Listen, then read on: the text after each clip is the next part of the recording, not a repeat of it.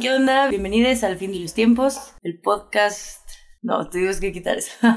Nos criticaron que porque no entendían la ironía Sí. de que decíamos que éramos el podcast más woke. en nuestra biografía, así de, de Instagram y de Spotify, teníamos que éramos el podcast más woke, en donde construiremos, etcétera, lo que ya probablemente ya leyeron, pero teníamos más woke. Y era irónicamente, ¿no? Y para nosotros era bastante obvio, hasta que ni siquiera había salido episodios ni nada. Y un amigo me dice como de, güey, no, cero se ve irónico. O sea, conociéndonos a Aldo y a ti, no se ve irónico. Y pues lo quitamos.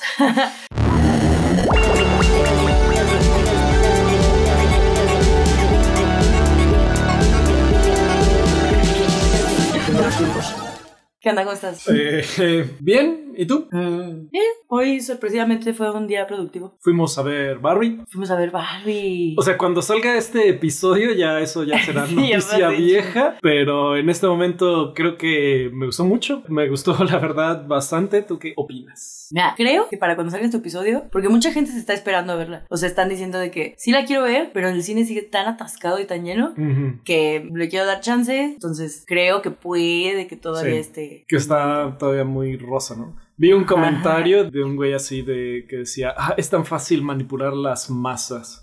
Obviamente el cine todo rosa, así de, güey, ¿te has visto cuando juega la selección o juega tu equipo cómo se pone todo el mundo en la Ay, playera? claro. Y por sí. primera vez hay algo que las mujeres puedan unirse con una causa común o lo que sea. Y ya ves a todo el mundo quejándose y de repente todo el mundo es muy fácil, o las mujeres son muy fáciles de manipular. No, y ni, ni siquiera te tienes que ir a los FIFAs, o sea, no te vayas hasta el fútbol. En el mismo cine sale una de Spider-Man y todo el mundo va vestido de Spider-Man. O de cual- cualquier superhéroe. O sea, y no tiene nada de malo. O sea, la verdad para mí, que estén criticando tanto a las mujeres que se van de rosa. Güey, ¿qué tiene? O sea, ¿qué te importa? Vive, deja vivir. Y si estas morras se sienten bien chidas yéndose de rosa. Yo, la verdad, si, si hubiera sido por mí, eh, me hubiera ido de rosa. Pero no tengo ropa rosa. O sea, mi única prenda rosa la tengo ahorita.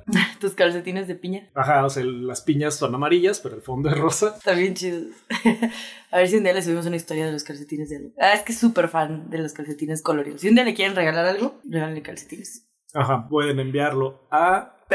No, pero bueno, Barbie. Barbie, la neta, si no la han visto, o sea, para cuando salga esto, si todavía no la han visto, sí verla. Conozco muchas personas que me han dicho como que no les dan ganas, que porque pues es una película como de niños o que, o o que de es juguetes. mercadotecnia. ¿Sabes? que Eso es lo que Ah, principalmente a mí me causa conflicto o me causa disonancia cognitiva. Por Mattel. Por Mattel, ¿no? O sea, confiaba desde antes mucho en Margot Robbie, en Greta Gerwig.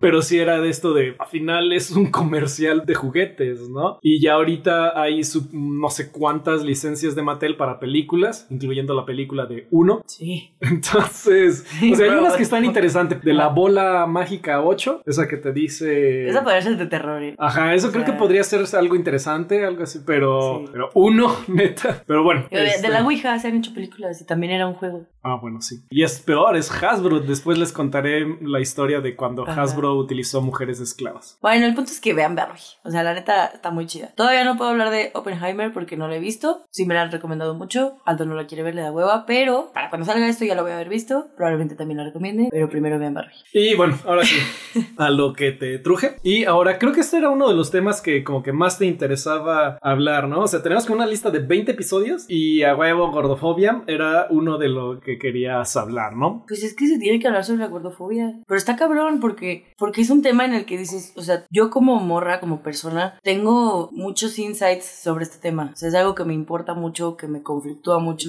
que veo todos los días. Sí. Creo que hasta en el feminismo hay muchísimo más avance que en este tema. Es que hablar de gordofobia obviamente está súper ligado con la misoginia. Sí, o sea, sí es, sí es un tema que se puede abordar desde la perspectiva de género, pero también se puede hablar más allá de eso. Pero bueno, o sea, quería mencionar algo que para mí es un tema muy importante, es muy relevante en mi día a día, pero hace rato justo le platicaba a mi hermana que el tema de hoy iba a ser gordofobia y me dijo como, "Mm, ¿y no deberían invitar a una persona gorda a hablar en el episodio? Digo, yo sé, güey, o sea, sí lo hemos platicado, o sea, sí nos estuvimos, Sí. lo estuvimos pensando mucho, o sea, como ver si tú y yo lo grabamos por nuestra cuenta o invitamos a alguien, pero por más que pensar en mis contactos, en mis amistades, en una persona gorda, que tú sepas que puede hablar de esos temas abiertamente, que no le causa conflicto, que no lo triguea. Digo, güey, ¿en qué punto ya cruzo la raya en el que a lo mejor yo puedo asumir que porque es una, no sé, una mujer gorda que se viste de tal manera, digo, yo asumiría que ya se deconstruyó, que ya está a gusto con su cuerpo, que está chida, que se acepta todo lo que yo pudiera pensar o que pasara por mi mente, pero si le hago la invitación, yo no sé en qué punto, si ella no lo está expresando, si, si nunca he como que tenido ese contacto con ella en este tema, como que el asumir que ya está de este lado, siento que podría tomarse también como ofensa. O sea,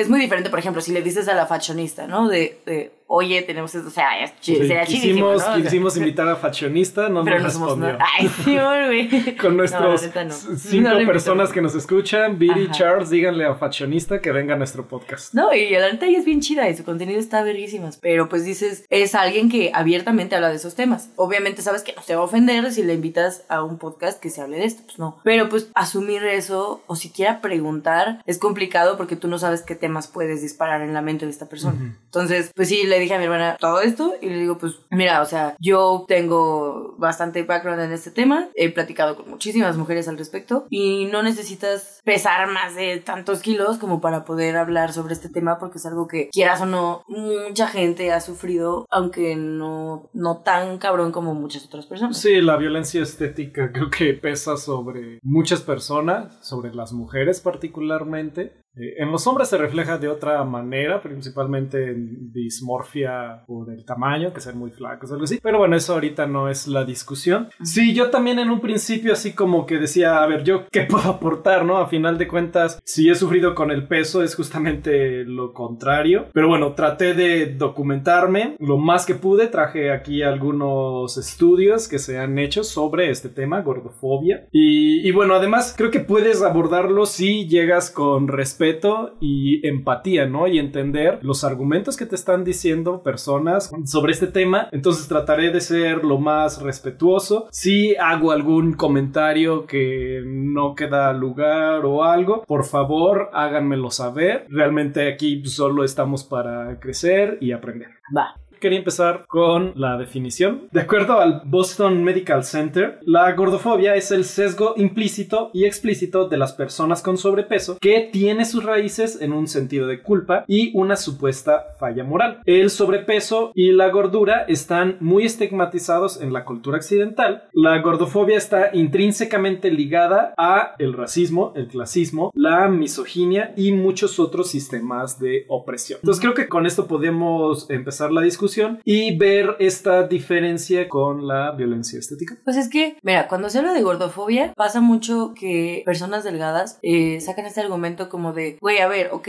yo nunca he sido gorda, yo toda la vida he sido delgada y bla, bla, bla, pero he sufrido por eso toda mi vida, yo por más que coma, por más que haga dietas para subir de peso, no lo logro y a mí siempre me dicen de que pinche piernas de popotitos y cosas, o sea, también hay un chingo de insultos, ¿no? Para las personas delgadas. Y esto, o sea, justo es la violencia estética, que tiene tienes que cumplir con ciertos estereotipos de estatura, de peso, de cosas tan mínimas que dices, güey, o sea, es un mundo entero de estereotipos que tienes que cumplir para ser como que socialmente atractiva, como cumplir con los estándares de belleza en el mundo actual, ¿no? Y es como el hablar de gordofobia no está minimizando las vivencias que todas las mujeres sufrimos por la violencia estética. O sea, güey, obviamente, ok, nunca has estado gorda, pero te dicen que estás bien pinche en Arizona y toda tu vida has sufrido por eso y aunque seas delgada y lo que sea, sí, nadie está minimizando tu lucha y que has sido cabrón para todo el mundo. Pero hay una diferencia muy grande entre eso y la gordofobia. Es que es todo un sistema de opresión muy cabrón que siempre estás en desventaja. Siempre se va a hablar sobre tu peso, estés donde estés. Si vas al médico, o sea, vas por un dolor de garganta y lo primero que te dicen es, oye, es que tienes que bajar de peso, oye, es que esto, es que tu salud es, es, como, a ver, güey, o sea... Sí, creo que ahorita podemos eh, entrar bien a detalle con la gordofobia médica. Sí, o sea, bueno, ahorita podemos tocar este tema más a profundidad, pero a lo que voy es que aunque las personas delgadas también sufran, porque pues eso no está en discusión, claro que todo el mundo tiene sus inseguridades y a todo el mundo lo han boleado por algo. Pero es muy diferente esta violencia general a la violencia por ser gordo, porque son muchísimos estereotipos, son muchas cosas, son muchos chistes, son desde el cine, desde, o sea, de en todos lados, siempre el ser gordo es algo de lo que te debes burlar. Eh, no eres alguien atractivo, no eres alguien deseable, no eres alguien sexy, no eres alguien, o sea, si te fijas la personalidad de la persona gorda, siempre es el simpático. Si quieres que, que le caiga bien a tu público, siempre es el güey simpático o la morra chistosa o ocurrente o lo que sea, o la villana de la historia, como Úrsula en La Sirenita, ¿no? O sea... O Tronchatoro. O Tronchatoro. Y ay, pones a Tronchatoro, ves cómo se viste, una mujer grandota, gorda, que no se maquilla. O sea, si hablamos de gordofobia, no es por minimizar las vivencias de otras personas o de las personas delgadas, pero al menos si tú vas al doctor, no va a ser lo primero que te saquen a tema. O la gente asume que eres sana solo porque estás delgada. Cuando pasa muy seguido que una persona gorda es mucho más sana que muchas personas delgadas en, muchas, en muchos temas. O sea, a final de cuentas, eh, la gordofobia contribuye a que las personas eh, no reciban atención médica adecuada por varias razones. O sea, como tú dices, supone que si tienes sobrepeso, entonces no estás saludable o que tu sobrepeso es la causa de todos tus problemas.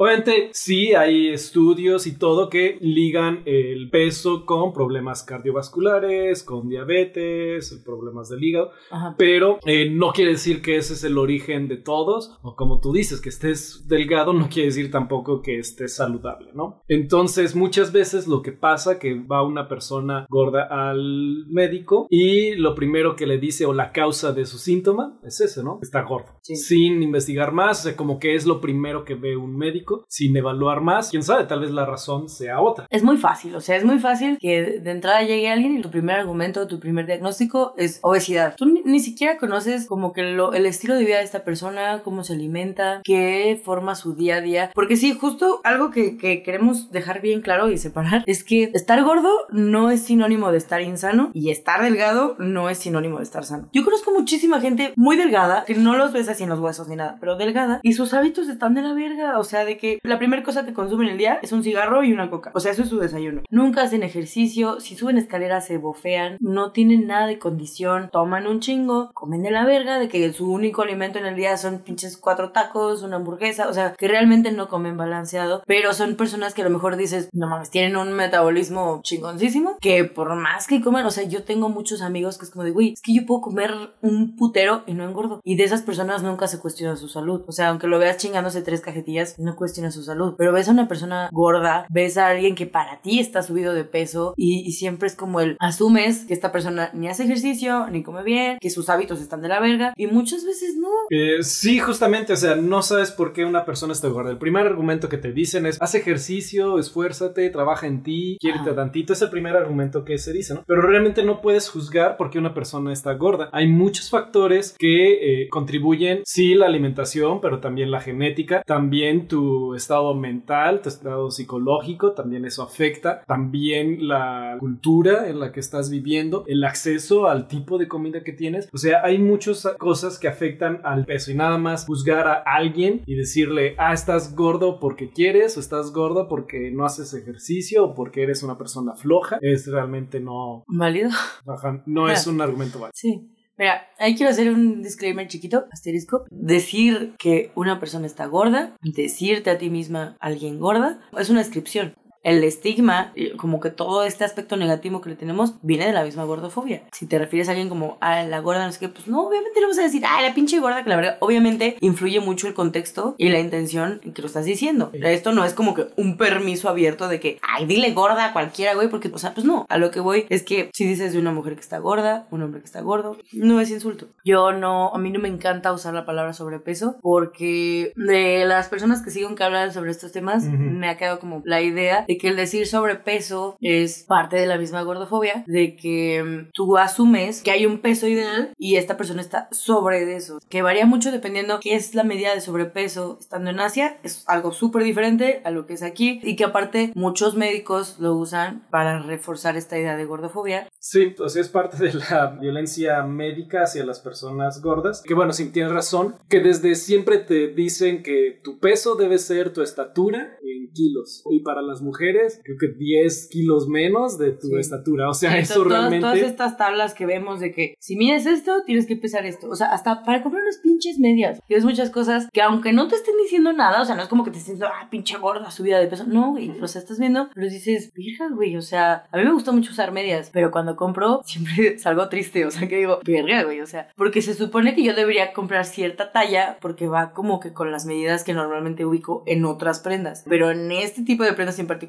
sí digo como de, oh la madre. Y al principio me costaba, o sea, de morrita me costaba un chingo, o sea, que decía, güey, es que esta no es mi talla. Yo estaba peleada con que, no mames, no, como que 2XL, como que XL, no mames. Y ya de adulta, como que dije, ok, te vale verga la talla, te vale verga lo que estés comprando. O sea, tú nada más quieres unas medias con las que te sientas chida y que te queden bien y que no te sientas toda incómoda. Entonces, si esa talla es XL aquí, no vale madre eso. Pero si yo, yo, güey, yo soy XL, no mames, esta morra que es, ya ni siquiera entra en la tabla, ya no hay medias hechas para ella, porque no las hay. Y eso también es un tema súper importante dentro de la gordofobia. ¿Qué pedo con el mundo de la moda? No, y cuando dicen, ah, esta marca está incluyendo tallas extra y tallas grande, y tú ves a la modelo y dices, no mames, o sea, neta es tu modelo de tallas extra. Eh, y pasa, sí sé a lo que te refieres, o sea, si hay marcas que dices, güey, neta, vete a la verga si tú crees que esta es una modelo plus size. Dices, no mames, güey, nada más porque no está esquelética para ti es plus size, pero también hay otras marcas como Old Navy, como Adidas, que han creado campañas con modelos plus size, pero pasa que estas modelos siempre son de que cintura chiquita,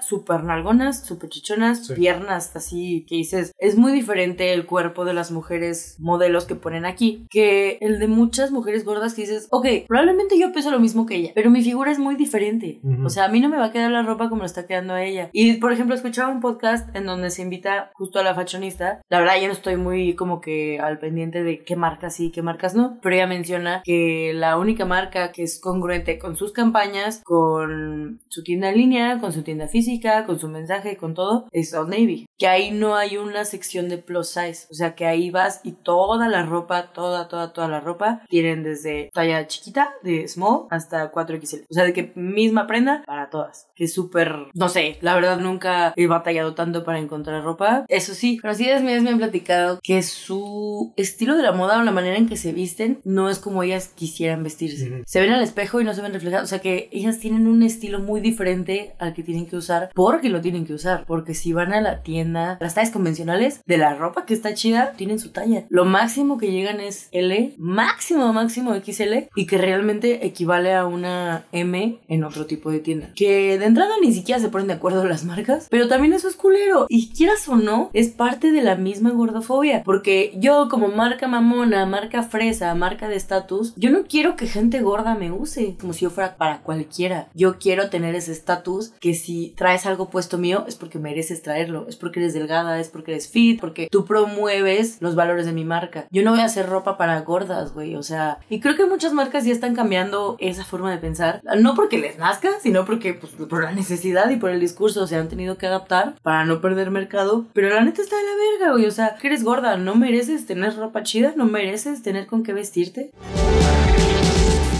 ¿Quieres que regresemos a la gordofobia médica? Sí, creo que es un tema que se puede sacar mucho. O sea, bueno, mencionamos que para empezar supones que no puedes estar saludable, pero también además el personal de atención clínica generalmente carecen de experiencia para tratar a diversos tamaños corporales. Y sí, muchas veces te van a decir para poderte operar tienes que bajar de peso. Otra cosa es que además hay barreras estructurales relacionadas con el peso. O sea, por ejemplo, el tamaño de las mesas de examen. O sea, no están hechas para gente gorda. Las batas que te van a dar en un hospital, así como la ropa que mencionas, no está hecha para gente gorda. Eh, los manguillos de presión arterial, muchas veces tampoco. Eh, los límites de las básculas también ni siquiera están hechos para gente gorda. No, ¿cuál es el máximo que admite? Entonces, sí, estas barreras estructurales, o sea que el mundo está pensada para una persona promedio que realmente ni siquiera existe y no piensas en diversidad corporal. Y además de que la gordofobia hace a las personas, realmente las hace más enfermas y más pesadas, de acuerdo a un estudio de Angela Alberga, que dice que presentar esta gordofobia sistémica, que está súper bien documentada, te causa estrés, obviamente, y mientras más estás expuesta a este sesgo sobrepeso y a esta discriminación, es más probable que subas de peso y te vuelvas obeso. Y además de que, obviamente, este sesgo del peso puede ser internalizado sin importar cualquier tipo de cuerpo, ¿no? O sea, internalizas esta gordofobia sin importar realmente tu peso. Aquí tiene que ver mucho la cultura de la dieta. Neta,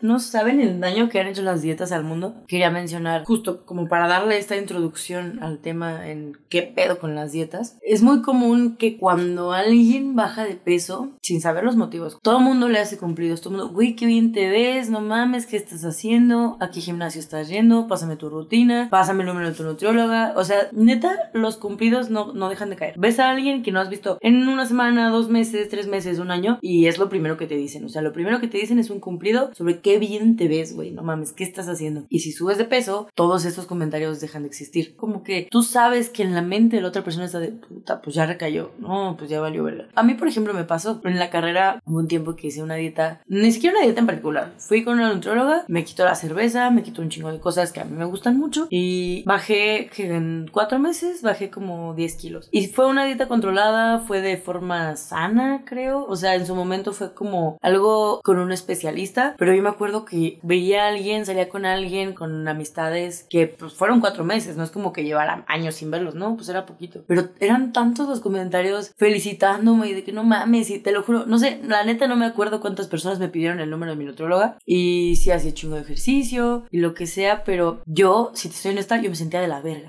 Súper infeliz porque a mí a mí me mama la cerveza me gusta mucho cómo sabe la pinche cerveza y me gusta mucho la pizza la comida que a mí me gusta cosas que engordan un chingo todo eso se fue de mi vida. Entonces de repente pues yo ya me sentía súper triste ya me sentía como de qué pedo o sea no, no estoy disfrutando nada. Si salgo a un bar qué vergas pido no sé, era muy complicado para mí llevar este estilo de vida, pero como veía a esta gente que me hacía estos cumplidos, para mí era como, ok, esto es lo que hace que valga la pena. Aunque yo esté de la verga, verme al espejo es la mejor versión que he tenido de mí. No mames, me veo buenísima, güey. O sea, ¿cuándo me iba a quedar este pantalón? ¿Cuándo me iba a ver así? Pero yo la neta estaba de la verga. Y eso que eso fue con dieta, o sea, que fue una decisión, que fue con nutrióloga y lo que sea. Fue culero, porque por ejemplo, tiempo antes de eso, fui con la misma nutrióloga que fue mi hermana, pero mi hermana, o sea, ella bajó como 30 kilos, pero le agarró mucho el gusto. O sea, ella le agarró el gusto completamente a comer sano. Ella no extrañaba nada, ella no extrañaba el alcohol, no extrañaba la pizza, nada. O sea, ella, como también era vegana, para ella fue muy fácil esta transición de, ok, esto es lo que puedo comer. Sí, se hizo un poquito adicta a otras cosas, pero, porque probablemente va a escuchar este episodio y se va a emputar. pero la neta, para ella fue más fácil mantener este estilo de vida porque ella sí le agarró el gusto y porque ella no entró en depresión estando ahí. Pero también a mí me, me ha pasado que también hay épocas en donde ya después de que se me diagnosticó la depresión, he bajado mucho de peso en muy poquito tiempo, o sea, 5 kilos en una semana o en dos semanas o algo así, ¿no? Y que la gente me felicita y que la gente es como de, ay, güey, qué chido. Digo, güey, no mames, o sea, una vez me pasó con, me dio una infección en el estómago culerísima, bajé como 8 kilos en menos de un mes, pero yo estaba mal, o sea, estaba de la verga y la gente te felicita y la gente te dice cosas bien chidas. dices, güey, no, sana no estoy, tengo una infección o tengo depresión o estoy de la verga o, güey, no he comido en cuatro días y me estás felicitando porque me veo bien cuando estoy de la verga mentalmente. O sea, ¿en qué momento se le da más valor a cómo te ves físicamente hasta tu salud mental? Por eso yo estoy súper en contra de que sea comentarios del cuerpo de, en cualquier sentido. Aunque, aunque la intención sea buena, el decir, ¡ay, qué bien te ves, güey! No mames, ¿cuánto bajaste, güey? Tú no sabes si bajó porque está yendo al gimnasio, porque está mejorando sus hábitos, porque es algo que busca, o porque simplemente está en una depresión de la verga, o tiene una puta infección en el estómago que no lo deja mantener nada, retener nada en su sistema. Pero estabas hablando de las dietas. Del pedo con las dietas. Poquito, ajá. De hecho, el éxito de las dietas para perder peso, o sea, realmente es muy, muy bajo. Por ejemplo, en un estudio, tres años después de que los participantes concluyeron un programa para perder de peso, solo el 12%, más o menos uno de cada diez de estas personas, eh, mantuvo el peso, o sea, como subió, digamos, 25% del por ciento de lo que había perdido. Mientras que el 40% de estas personas subió más de lo que originalmente había perdido. Otro estudio, después de cinco años, a un grupo de mujeres que perdieron el peso eh, durante un programa para perder el peso en seis meses, eh, ganaron de hecho más de 3.5 kilos de con lo que empezaron en promedio.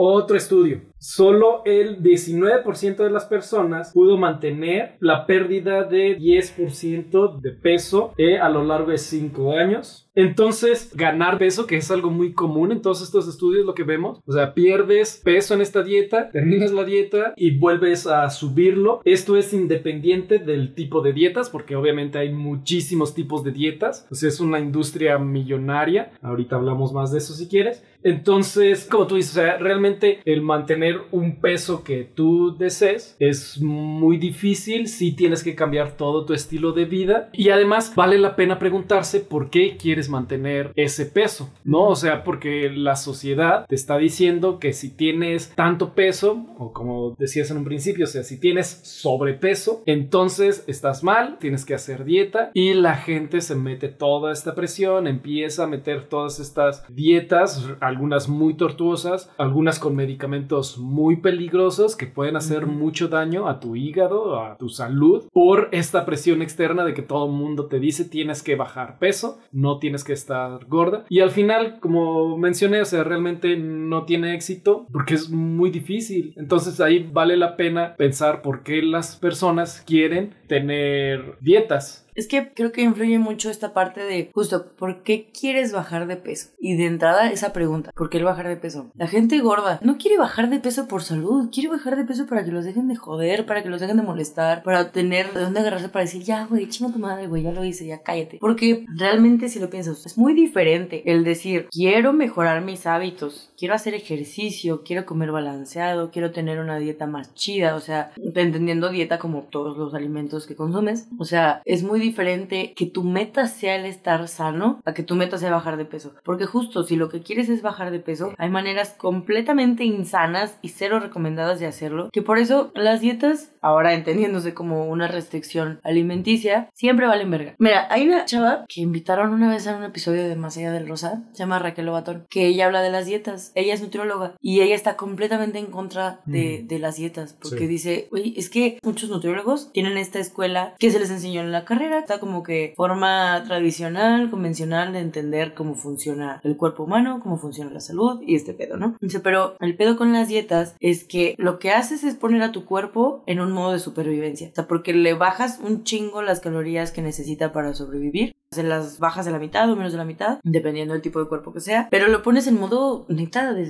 supervivencia, entonces empieza a quemar calorías por todos lados, empieza a hacer un chingo de cosas, pero pues es una restricción tan cabrona que no sabes en qué tanto le está afectando a la persona, que su meta está tan puesta, eso, y perdón, pero eso no es disciplina, güey, eso es estar enfermo, o sea, eso es que esta meta que buscas estés tan mal con tu mente y con tu perspectiva de todo, que ya tengas un trastorno tan cabrón que sigues castigando a tu cuerpo por cosas que dices, güey, las dietas no son algo sostenible. Y es algo que ella también dice. Si quieres ir a una boda en un mes, en dos meses, haz dieta, güey. Porque nada más quieres caber en este vestido. Tienes que estar consciente que pasando esa boda vas a regresar al peso que tenías y probablemente uno o dos kilos más. Porque ¿qué pasa cuando el cuerpo entra en este modo de supervivencia? Al cuerpo prácticamente le estás diciendo, güey, hay una tercera guerra mundial, hay hambre, no tienes nada que comer, agarra tus reservas y pues, empieza, ¿no? O sea, de que consume esto y por eso bajas de peso. Pero cuando llegas al peso que quieres y medio te das permisos, medio vas comiendo cosilla tras cosilla, tu cuerpo es como, ah, huevo, ya sacó la guerra, güey, pero yo no sé en qué momento va a volver a llegar. Entonces, ahora voy a tener esta reserva que ya tenía y un poquito más. Porque tu cuerpo se protege, tu cuerpo dice, no mames, güey, o sea, si me vas a volver a matar de hambre, necesito de dónde agarrarme. ¿Y qué pasa? Que la persona se siente culpable, que dice, no mames, güey, o sea, todo lo que me chingue, todo el trabajo y todo el esfuerzo para que ahorita ni siquiera, yo ni siquiera pesaba esto, güey, y ahora resulta que en vez de pesar 80, 90, 100, lo que sea, ahora peso 4 kilos más. Pues, ¿Qué pedo si estoy comiendo igual que comía antes? No le exageré, no comí nada extra. Entonces, por eso. ¿Y qué pasa? Que uno, las personas que son parte de ese 12% que mencionas, que lograron seguir en este estilo de vida, que lograron seguir con esa dieta, que se sienten triunfadores, que se sienten de que a huevos y pude. Y no, no, nadie les quita el mérito. O sea, la disciplina está cabrona y lo que sea. Pero toda la gente que no logró ese propósito,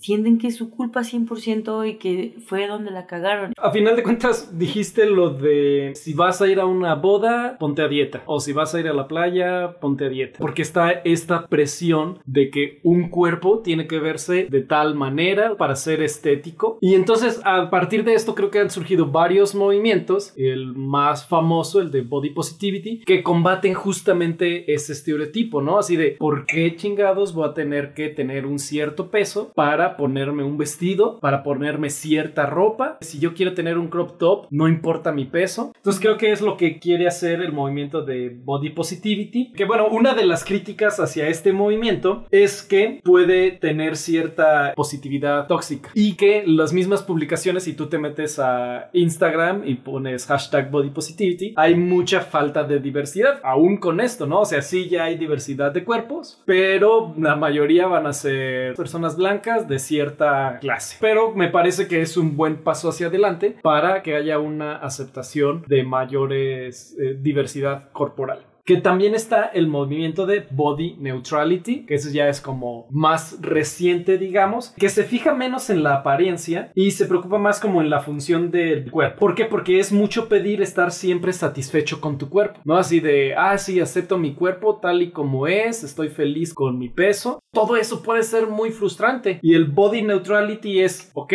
tengo un cuerpo, a veces me llevo muy bien con él, de repente me llevo muy mal, pero pues ahí está, cumple su función, a veces no muy bien tampoco pero pues ahí está mi cuerpo, ¿no? Eso habla un poquito más el body neutrality. Y hay otro movimiento que es el Fat Liberation, que es el movimiento por el derecho de las personas gordas, que este realmente es un movimiento político y no social, a diferencia de Body Positivity y Body Neutrality. De hecho, este movimiento del Fat Liberation empezó en los 60s, como que uno piensa que estas cosas son más recientes, pero ya lleva esto más de 50 años. Empezaron a hacer activismo que expone y reta las barreras que enfrentan las personas gordas en la sociedad. Lo que decíamos, ¿no? Que muchos instrumentos, muchas cosas no están pensadas para personas con sobrepeso. Por ejemplo, si quieres viajar en avión, te van a hacer comprar dos boletos o viajar en una clase mucho más cara y todo esto, ¿no?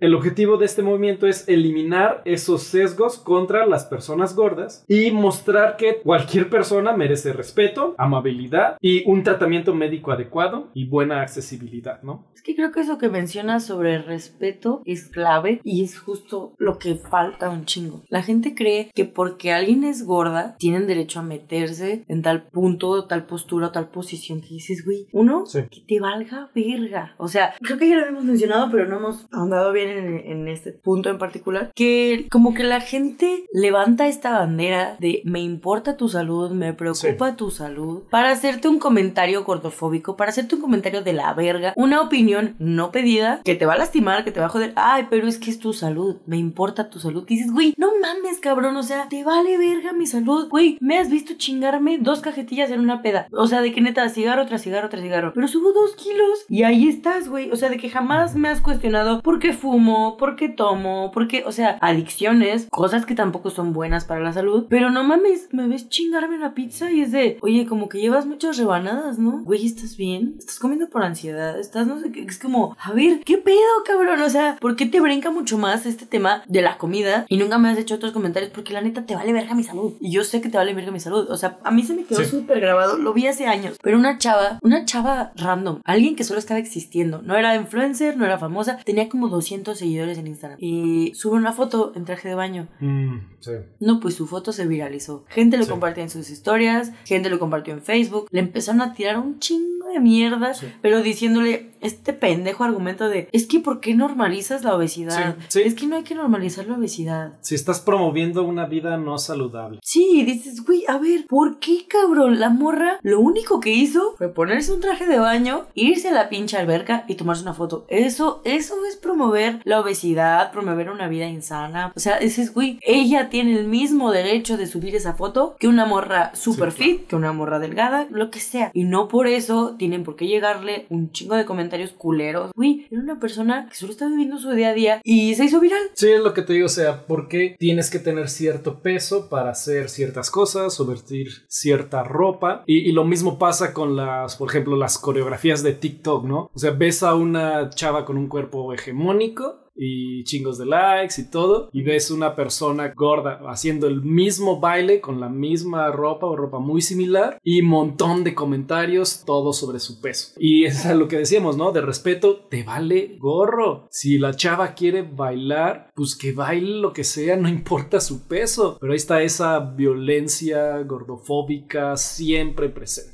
Y la neta, seamos honestos, o sea, el decir que es porque te importa la salud de la persona, solo es, es como cuando dices, no es por ser grosero, pero o sea, es como cuando pones un antes de como que voy a tirar mierda, güey. Siempre que metes eso antes es porque vas a decir algo que es eso. Sí, cuando ya escuchas un pero dices ya. no, ya, ya, güey, ya, prepárate. Lo que me digas no es válido. Y es esto, de que esta gente realmente no le importa la salud de la persona. Menos en internet, güey. ¿Qué chingos te va a importar la salud de una desconocida que vive a millas de ti, güey? No te importa nada, nunca la vas a ver. Millas nunca vas a que gringa me saliste. Pues que kilómetros era muy poquito. Pero como no puedes chingar abiertamente porque, ay, me van a cancelar y la verga, por eso estás diciendo que es porque te importa la salud y que no, es que, ¿qué va a pasar con las niñas? Que vean esto y que normalicen que ser gorda está bien, güey. Y es como, ¿sabes qué, güey? Hay niñas gordas, existen. ¿Qué crees que es más insano para ellas, güey? Que toda la cultura les diga, tienes que ser delgada y si no vales verga, güey. Porque nunca vas a tener pareja, porque nunca vas a ser bonita, porque nunca vas a ser atractiva para la gente. O ver representación y decir, existen las mujeres gordas, mujeres gordas que son inteligentes, que son guapas, que están preparadas, que pueden tener una pareja, que pueden tener un buen trabajo, al punto en que digan, ok, soy gorda, ¿cuál es el pedo? Porque la neta, como morra, yo ni siquiera sé cuándo fue la primera vez que según yo intenté hacer una dieta. O sea, si hago cálculos, fue a mis nueve años, la primera vez que hice algo que dije, o sea, que ya como adulta digo, ¿qué vergas hace una niña de nueve años haciendo eso? Digo, para que una mente llegue a eso es porque no es una mente sana, porque ya estás condicionada a tus nueve años de que si no eres súper delgada, de que si no cumples con esto y esto y esto, ya valiste verga el negocio de las dietas es una empresa billonaria. O sea, en el 2015 se estima que los programas para perder de peso, los productos y otras terapias relacionadas generaron más de 150 mil millones de dólares en ganancia en Estados Unidos y en Europa. O sea, este mercado de perder peso se predecía que en el 2022 llegara a los 246 mil millones de dólares. Porque obviamente esto es súper caro ¿no? Estos programas, estos productos, porque saben que las personas los van a consumir, los van a utilizar porque está esta presión social, desde programas del bypass gástrico y mm, todo esto, ¿no? O sea, muchísimas cosas. Y aquí tenemos estos dos mensajes, o sea, todos los productos te dicen que tienes que estar a dieta, que tienes que estar super fit, que tienes que tener un cierto cuerpo, y hay muchísima publicidad al respecto y tanta presión y todos estos influencers que están hablando de todos estos productos. Pero por otro lado, tienes todos los productos que te dicen consume todos estos productos que no son nada sanos y tienes a gente aquí en México desde chiquitos que están tomando Coca-Cola. Y volvemos a lo mismo con lo del peso. O sea, puede ser una persona flaca que siempre toma su Coca-Cola porque procesa las calorías de manera diferente y no por eso es saludable. Mientras que otra persona que sí le afecta el comer hamburguesas, el comer todos estos productos que la verdad están riquísimos, ¿no? O sea, a todos nos encanta la comida grasosa, a todos nos encanta la comida súper dulce, nos encantan los chocolates, pero siempre a final de cuentas lo más rico es lo menos saludable. Y entonces tienes esos dos mensajes. Tienes que verte de esta manera, tienes que estar buenísima, buenísima y además consume todos estos productos eh, que están bien ricos y que no son nada saludables y que tienen un montón de azúcares. Entonces, este es mi hot take, que yo creo la culpa de la gordura no es tanto de la persona, sino de la sociedad, que está promoviendo todos estos productos que no son saludables y que nuestros cuerpos no están hechos para procesar. Me acordé ahorita que al principio mencionabas que por qué este tema, ¿no? O sea, de que cómo estaba chingue chingue que quería hablar de este tema. Pero para mí es muy importante hablar del tema de la gordofobia porque hay muchas mujeres adultas que lo siguen replicando, que lo tienen tan interiorizado porque ellas crecieron así, porque de niñas las jodieron, de adolescentes las jodieron, de adultas las jodieron y ahora ellas siendo abuelas, siendo mamás, siendo tías, ahora ellas están replicando estas ideas sobre las mentes jóvenes.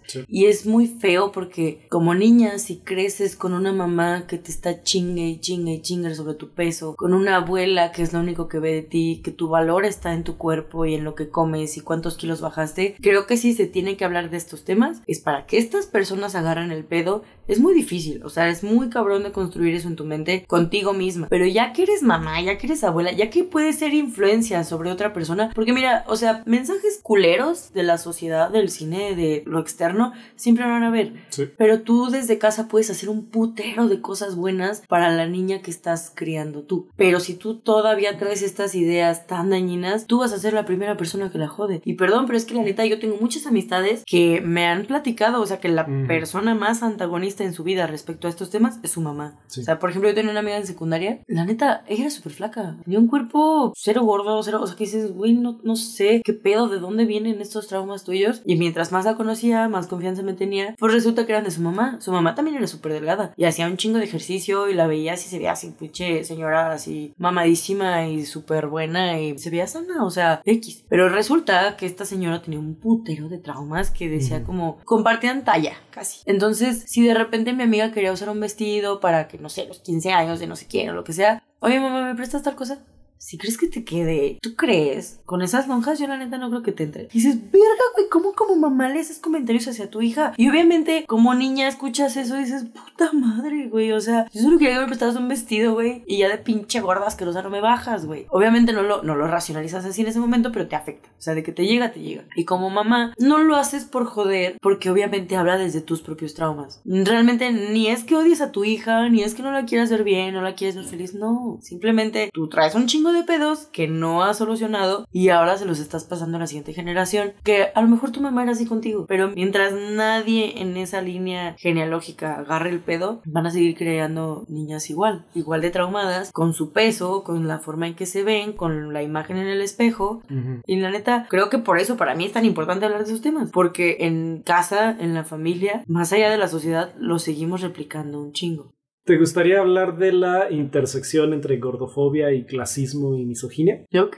Para empezar, ya mencioné que todos estos productos, todas estas dietas, ir a un nutriólogo y todo esto es carísimo. Mantener un peso para ciertas personas simplemente no es posible por su biología, por su genética, por no sabemos qué. Y, y además que tienes que los productos saludables, orgánicos y todo eso normalmente son mucho más caros, mientras que toda la comida que te hace subir de peso es mucho más más barata y mucho más accesible y que ya lo mencioné, que la mercadotecnia te los mete a fuerza desde que eres chiquite, que normalmente se ve la gordura en clases más bajas, es mucho más común. Por esto mismo, o sea, mantener una dieta saludable, entre comillas, es mucho más difícil entre más bajos sean los estratos sociales me llama un chingo la atención esto, porque eso es, eso es contemporáneo. Hoy en día, esta parte de la gordura es porque es mucho más barato acceder a este tipo de alimentos procesados con un chingo de grasa, súper de la verga, pero en épocas de escasez y lo que sea, ser gordo era de ricos. O sea, era una manera de demostrarle al mundo que tú tenías para comer. Y realmente los pobres eran quienes estaban súper delgados, quienes neta se morían, pues sí, literal de inanición. Y, y antes de esta imagen del gordo blanco rico, así de que desbordado. Sí, era pues el malvado, era pero pues era quien tenía para acceder siquiera a los alimentos y era como, ¿cómo le demuestro a la gente mi poder siendo gordo? Cosa que es muy diferente hoy en día. Porque hoy en día quien tiene dinero tiene para pagarse un chingo de operaciones, para, o sea, para ser súper delgado, súper fit, súper, aunque no hagan un gramo de ejercicio, pero pagan por tener pinches six pack, güey. Sí, exactamente, ¿no? O sea, muchas de las influencers que vas a ver en redes sociales están así, que tienen muchos procedimientos. Sí. Y, y está bien, si quieres hacértelo, hazlo, no hay ningún problema, pero creo que ahí hay que hablar de honestidad.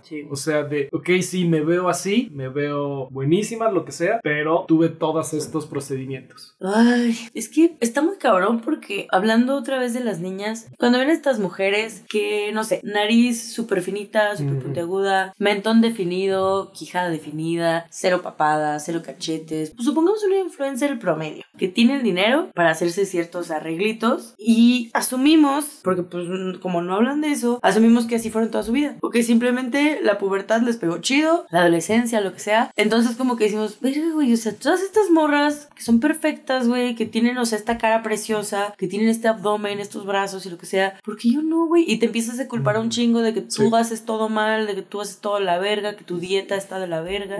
Pero hay otro tipo de influencers que son tan abiertas en estos temas que mira, nadie está obligada a mencionar si se operó, si no se operó, si se hizo la lipo, si X cosa. O sea, porque también son temas cabrones, son temas fuertes. Si hay morras que, si se operan la nariz, por ejemplo, suben un chingo de historias, suben publicaciones porque están orgullosas, porque su trabajo, tiempo y dinero les costó poderse pagar esa operación. Y que ellas dicen como de, güey, después de esto voy a ser otra persona y la verga y a lo mejor me va a hacer muy feliz. Y puede que sí, pero también hay cosas que dices, bueno, yo no puedo obligar a nadie, ni puedo llamar irresponsable a quien no decide compartir esto con el mundo. Porque aunque haya quienes se enorgullecen de eso, pues hay quienes también es un trauma muy grande y dicen, verga, güey, yo, yo no quiero que nadie sepa que me hice la bichetomía o que me levanté los párpados o que me hice tal cosa. Y es válido. Hace poquito en Niñas Bien, un podcast que me gusta un chingo, invitan a una influencer súper famosa se llama Daniela Rodríguez y ella, ella acepta abiertamente todo lo que se ha hecho. Y en este episodio, justamente es el de cirugía plástica, hablan de este tema como de, de esta parte de ser honestos y de decir, uy, es que tenemos muchas ideas en la mente, tenemos muchas cosas que creemos que son reales, pero que la persona no nació así. Y cuando una figura pública, cuando un influencer, cuando alguien famoso te dice abiertamente, sí, yo me hice esto y esto. Uno, le pierdas el miedo a este pedo. Y dos, dices, no sé, creo que hasta hay este chiste de que, que no, no es que esté fea, güey, es que soy pobre. es como, vamos a lo mismo. La gente que puede acceder a este tipo de cosas es gente con dinero. Qué chido, güey, qué chido que se sientan guapísimas, que se sientan empoderadas, porque tuviste la oportunidad y tuviste los medios. Pero verga, poner esto como estándar, si no te ves así, estás culera, güey, y nadie le vas a gustar. Está muy cabrón, ¿eh? la neta, sí está bien cabrón para las morras. Sí, y nuevamente hablar de por qué sientes la presión de hacerte todos estos procedimientos. Nuevamente, si te los haces, está bien, qué bueno por ti, pero ¿por qué surge esta necesidad de querer operarte, de quererte hacer el bypass gástrico, de todo esto? Porque tienes esa presión externa social que te está atacando indirectamente y a veces directamente, siempre, siempre, siempre. Y fíjate, con la gordofobia, o sea que yo hacía así de, ah, yo no me fijo en el peso que eso es como un argumento, y me di cuenta pues, que es un argumento que se usa mucho en el racismo, o sea, de, ah, yo no me fijo en el color, pero el hecho de que no te fijes en el color de una persona o en su peso hace que ciertas conductas privilegiadas sigan presentes. Entonces por eso es tan importante reconocer estos privilegios. O sea, lo que estaba haciendo es que era mantener el sistema que privilegia a las personas delgadas. Es como tal es el primer paso como de una deconstrucción tal vez, el decir no me importa, pero no es suficiente. O sea, sí tienes que reconocer tus privilegios para que puedas actuar en torno a ellos. Y al final me he dado cuenta que sí tengo gordofobia internalizada porque es muy difícil de quitarlo. Y, más recientemente, pero sí me he dado cuenta de que de repente tengo pensamientos que digo, no, a ver, ¿de dónde salió esto? Pero el chiste es, creo, reconocer que tienes ese pensamiento y decir, ok, sí, pasó, lo tuve, pero ¿de dónde viene y qué puedo hacer al respecto? Y procurar controlarlo o racionalizar de dónde viene y que en un futuro tener menos de este tipo de pensamientos gordofóbicos. Yo siempre he sido muy abierta contigo en este tema de mis pedos con mi cuerpo y con la sociedad y con la gordofobia interiorizada. Entonces yo me acuerdo que muchas veces compartía contigo como el, sí estaba haciendo ejercicios y estaba, no sé, como que intentando mejorar mis hábitos alimenticios y todas estas cosas. Y llegaba, no sé, por ejemplo, comía súper bien toda la semana y era como de, vamos a pedir una pizza. Y, mmm, pizza, es que esto y esto. De repente había como ciertos comentarios que decía, venga, güey, o sea, una cosa es el pedo en mi mente, en mi cabeza, esa revolución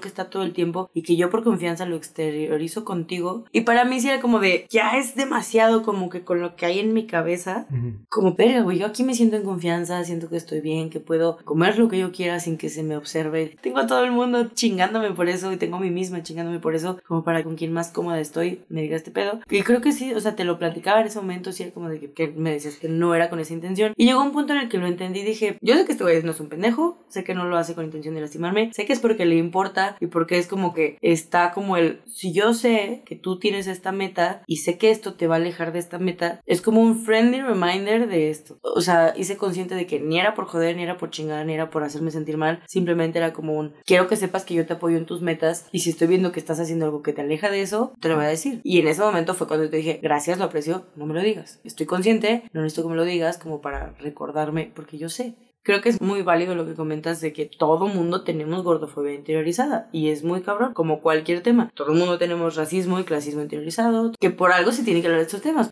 Alguna vez en mi adolescencia, la verdad te mentiría si te digo de dónde lo escuché, no me acuerdo para nada, pero se me quedó muy grabado que alguien dijo que lo que te define como persona no es tu primer pensamiento, sino el segundo. O sea, por ejemplo, hablando de este tema de, gordofobia, si tú como morra ves a una chava pasar con, no sé, un top y lo primero que piensas es, verga, güey, qué autoestima, pero así mal pedo. Ese es tu primer pensamiento, es a lo que estás condicionado, es lo que te ha rodeado toda tu vida, es lo que te ha hecho la sociedad, pero es ese pensamiento no te define. Es el segundo pensamiento, si es que llega, el que te define. En ese momento que llega este pedo y tú mismo te regañas y te dices, ¿qué pedo? Neta, dijiste esta mamada, aunque sea en tu mente, que te valga verga cómo se viste esta morra, si está a gusto, güey, pinche vieja se ve bien chingona, se ve bien segura, pinches inseguridades tú cabronas que traes, güey, porque tú no podrías usar esa blusa en público y no sentirte de la verga con eso. O sea, el que tú mismo te regañes y que te digas lo que acabas de decir o pensar no va con tu forma de ser, no va con el pensamiento que tú quieres promover contigo y con los demás, ese es el pensamiento que te define. Ese pensamiento que cuando te llega algo homofóbico, clasista, racista, misógino, es lo que ya has aprendido. Que es como, ok, no me voy a satanizar, no voy a decir que soy una mierda de persona porque es lo que he aprendido. Pero también quiero ser lo suficiente como consciente como para no replicar estos pensamientos y decir, ah, no mames, se supone que tú ya habías trabajado esto, pues ahí está tu prueba de que todavía te falta. Y a lo mejor es un proceso que va a seguir mucho tiempo porque no es algo que se cambie de la noche a la mañana. Y no por eso te tienes que castigar de decir, puta, llevaba un putero de avance y ahora resulta que estoy siendo gordofóbica aquí. Uy, va a pasar. Y siempre va a haber un nuevo pensamiento o una persona que te diga, tú que ya te sientes bien chingón en esto, pues sabes que esto que traes, tú no te has hecho consciente, pero es O es misógino, o es racista, o es lo que sea. Y creo que de eso se trata, o sea, de estar abiertos a que nunca dejas de crecer y nunca dejes de aprender y nunca te dejas de construir. Y mientras te importe, pues te vas a seguir llamando la atención a ti misma cuando lleguen estos pensamientos y que digas, nah, eso no estuvo chido. Y es válido. Ya hablé un chingo, te toca.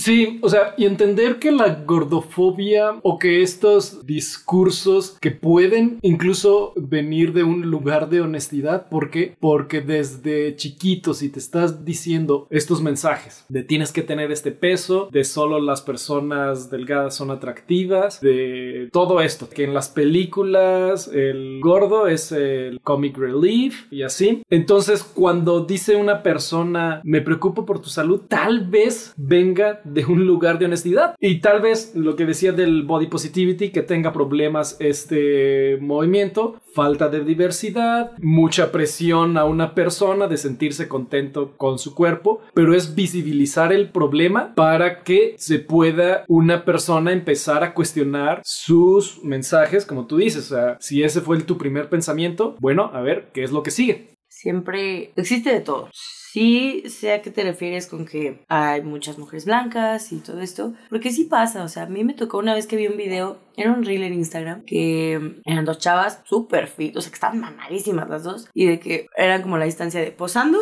relajadas posando, relajadas. Como que según para que vieras la diferencia, no mames, no había nada. Era un rollito así de piel, una mamadita que dices, cabrón, eso no es grasa, güey, eso es que tienes piel, güey, porque eres un ser humano. No mames, también, güey, si tú sabes que tú estás dentro de esta belleza hegemónica, no está huevo hacer contenido, güey. O sea, déjales este espacio a las personas a quienes les corresponden. Porque te lo juro, y indagué un chingo en los comentarios, no había una sola persona que se identificara. Todo el mundo era de que, güey, ¿qué pedo? Entonces, yo la neta no estoy en contra de este movimiento de body positive, pero sí creo que hay mucha gente que se ha querido colgar de ahí. Se quiere protagonizar cuando no le toca. Creo que siempre suele pasar así. Sí, porque es como, ay, güey, de aquí soy. Y es que yo no pongo en duda que estas chavas que yo menciono, no es por tirarles de que, güey, cabrón, no mames, o sea, tú has contenido de otra madre, ¿qué chingados vienes a hacer aquí? Que sí llega el punto en el que dices, güey, si tú realmente en tu día a día no sufres esto, déjaselo a las que sí. No es a huevo que tú te metas en todos los pedos. Y tú puedes ayudar desde donde estás, pero no queriendo agarrar el micrófono y protagonizar algo que, un movimiento que no está hecho o no existe ni por ni para ti. Vuelvo a lo mismo que se mencionó al principio del episodio, no es por minimizar las vivencias de estas chavas. Probablemente estas chavas tienen sus propias inseguridades, tienen sus propios traumas de que se les ha tirado por X y X motivo. Claro que ha pasado. Pero si este movimiento en particular es para darle en la madre a la gordofobia, como que ¿por qué vas a querer agarrar el micrófono y protagonizar el pedo? No sé, sí se siente bien diferente como que la vibra desde dónde lo estás haciendo y con qué contenido y hacia quién no sé, creo que es más las personas que tienen problemas con su cuerpo y puede ser con su peso y puede ser con dismorfia, que tal vez te fijes tú en algo que nadie más se fija. Entonces, sí, el aceptar toda la gran diversidad de cuerpos que hay, con diferentes pesos, diferentes formas, diferentes maneras de cómo está distribuido ese peso en tu cuerpo y no esa visión hegemónica clásica que vemos en las películas. Traigo una nota que habla sobre los trastornos alimenticios. Creo que es muy común todavía hoy en día que la gente piensa que solo un cuerpo extremadamente delgado o un cuerpo extremadamente gordo tiene trastornos alimenticios. Y no. Por ejemplo, la bulimia. Mm. Hay gente que piensa que para reconocer a alguien con bulimia tiene que estar súper delgado. Y la verdad, si te vas a estadísticas en promedio, es gente que ni está tan delgada, ni son gordos, ni nada, pero que si les ves las tráqueas están destruidas. Y lo mismo pasa con la anorexia, ¿no? Que crees que la anorexia es sinónimo de delgadez extrema y no, probablemente es alguien gorda que no come en cuatro días seguidos y luego come solo como por existir y los siguientes días otra vez no come y está de la verga y va por la vida. Está muy cabrón porque, bueno, ahorita hablamos de gordofobia, pero también tiene un chingo que ver la gordofobia con, con los trastornos alimenticios. Sí, a final de cuentas, si tienes problemas de imagen, es la misma gordofobia que tienes internalizada, ti o, o de tu propia imagen. Si tienes problemas de dismorfia, es por estos mensajes que te dice la sociedad de que tienes que estar de una manera. Entonces, probablemente alguien que sea anoréxico o tenga algún desorden alimenticio es por esto, aunque no se exprese como tú mencionas o no se vea como tú mencionas, por esa la importancia de aceptar la diversidad de cuerpos en todas las personas para que lo puedas aceptar tal vez en ti, que es muy, muy difícil. Creo que en la educación al menos es muy complicado. Digo, yo no soy mamá, pero me ha tocado convivir con personas que dicen, verga, güey, es que de repente veo estas como que red flags en mi hija y no sé cómo intervenir. Y el otro día exploté y le dije como de, eres una pendeja, güey, ponte a tragar, no sé, o sea, como que no reaccionan de la mejor manera, pero es porque no tienen el acompañamiento, no tienen la información. Creo que mi mejor consejo ahí sería, si tú sabes que no tienes las herramientas para tratar el tema, porque no lo conoces, que sigue, psicóloga, busca terapia para ti y para tu criatura en cuestión. Y aunque lo reconozcas, pues digo, un experto nunca está de más, ¿no? Creo que hay maneras muy sanas, que no tiene por qué ser un tema tabú, que tú como padre puedes darle la confianza a tus hijos de, es que estoy de la verga. Mira, ya el último, último punto que traigo, este lo voy a tocar rapidísimo, pero...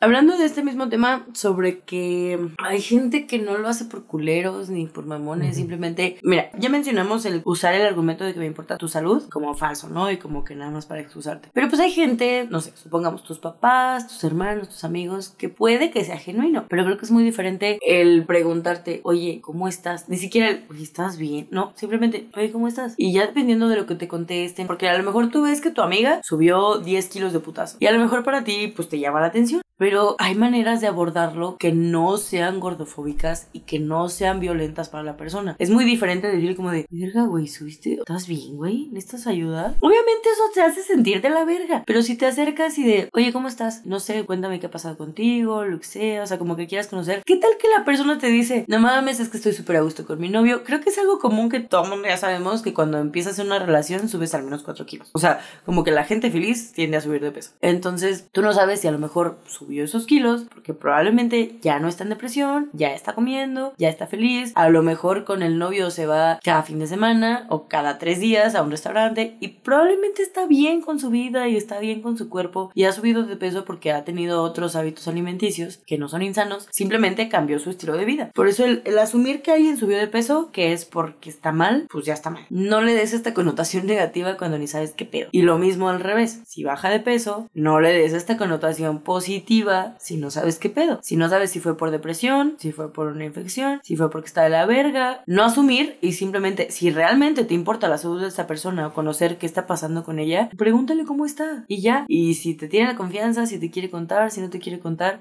ahí se verá. De ese es como base, ¿no? Y otra cosa, ya, ahora sí. Este episodio va a quedar largo, pero está chido. A mí, a mí me está gustando. Es que es, es que es un tema muy amplio. Es un tema que se puede sacar un chingo. Pero también me ha tocado conocer, no te diré que son los más, pero existen en gran cantidad, los ex gordos, que son súper juzgadores. Una de dos. O eres de esas personas empáticas que dices, güey, yo he estado ahí, sé que está de la verga, sé toda la violencia que recibes, e- etcétera, etcétera. O te pones a ti en un pinche pedestal y ves a los demás como pinches pendejos, Sí. güey, que no tienen disciplina. Sí. Si yo pude, ¿por qué tú no? Sí, volvemos a lo mismo de, ah, esa persona está así porque quiere. De que el gordo es gordo porque quiere. sí, o sea, y la neta, sí me llega gente muy emputiza a la mente que digo, qué chido que tú bajaste tantos kilos. Qué chido que tú agarraste otro estilo de vida, que eres feliz con tu dieta, con que haces ejercicio, eres sano, bla, bla, bla. Pero tú ves a una persona gorda y de pendeja, huevona, no la bajas. Aunque tú sepas lo cabrón que está, vas a seguir diciendo que puta, güey, pinche vieja huevona, güey. Si sigue gorda es porque quiere, güey. Porque yo, la neta, yo cuando me lo propuse, yo lo logré. ¿Qué le exiges a alguien que ni tiene tus mismas vivencias, ni tus mismas motivaciones, ni tus mismas depresiones, lo que sea? Esta parte de no asumir es básica en cualquier tema, porque también a mí me pasó la última vez que regresé a hacer ejercicio. O sea, ahorita sigo siendo constante en este rollo, pero me llegaron muchos comentarios como que pasivo-agresivos y medio para mí, no para mí, enfrente de mí, la verga. Que cuando alguien hace ejercicio, creo que es muy común que la gente asume que es por bajar de peso. Y la neta no sabes. Y no, o sea, si no le has preguntado a la persona, si no has platicado con ella, no asumas mamadas, porque no, güey. O sea, por ejemplo, regresé a hacer ejercicio porque yo quería tener buena condición. O sea, yo quería de que, verga, güey, cualquier cosa que pase, si yo tengo que correr 10 cuadras, lo puedo hacer.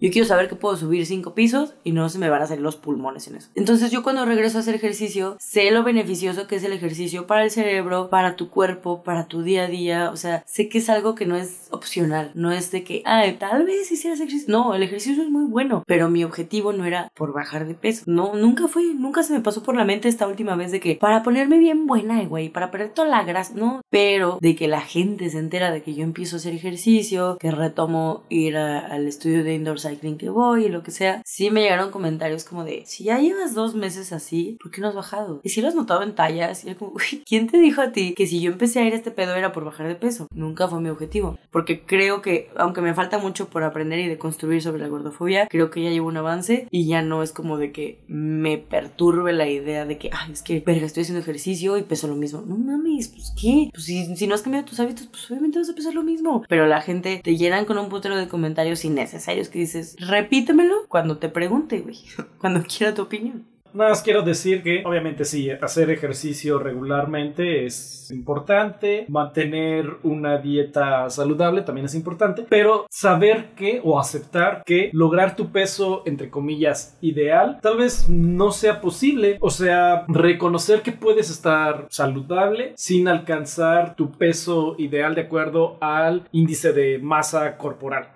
Que por cierto, el índice de masa corporal no toma en cuenta tu eh, estructura ósea, que eso puede depender de tu raza, tu edad, tu género, tu masa muscular, o sea, o, dónde se almacena tu grasa. Entonces, aceptar tu peso, que algunas personas se van a sentir mejores, más energéticas, con un peso mayor, aunque muchas dietas te van a prometer tener este dream body, este cuerpo perfecto, la verdad es que algunas personas pues, nunca lo van a obtener y, como tú dices, tal vez ni siquiera lo quieren es más saludable tener un peso constante que de repente bajar mucho y luego subir, bajar mucho y subir otra vez. Entonces mantener un peso, aunque la mayoría de las personas digan que tiene sobrepeso o lo que sea, aceptar tu peso actual va a incrementar tu valor propio, tu propia confianza en ti, en tu cuerpo y vas a evitarte un montón de frustraciones, evitar este objetivo irrealizable para la mayoría de las personas en el mundo.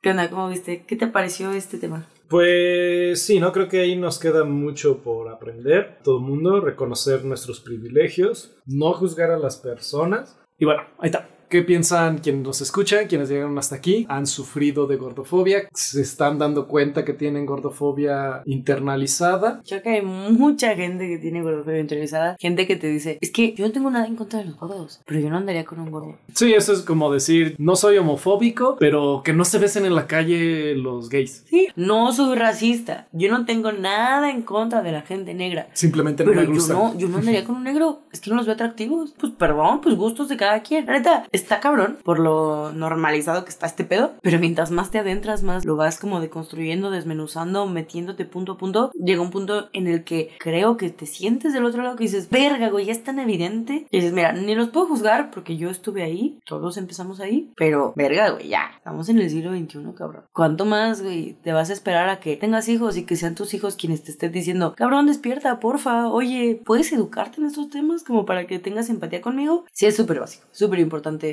el escuchar qué chingados está diciendo el mundo, qué dicen las generaciones más jóvenes, y no es nada malo, simplemente se están cuestionando más cosas de lo que se hacía hace un chingo. Pero pues bueno, esto fue el fin de los tiempos. Estoy con Aldo, as Me pueden encontrar como Aldo Maledictus en Instagram. A Natalia la pueden encontrar como. Natash Will en Instagram. O la sea... pueden ver en la descripción del. Ay, está fácil. Natash es como Natasha, pero sin la A.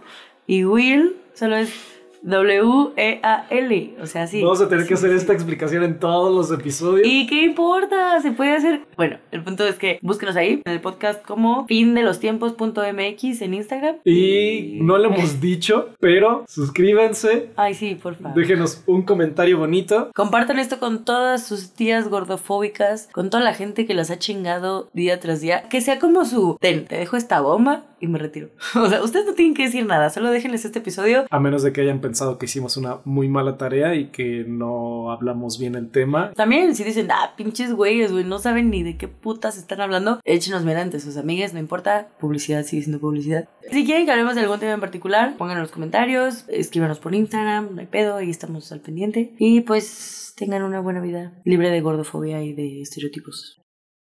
Una pequeña nota que quería decirles. A partir de este episodio, El fin de los tiempos saldrá ya cada 15 días. De esta manera nos podremos enfocar en traer mejor contenido y más calidad. Entonces, pues nos escuchamos en dos semanas. Hasta luego y gracias.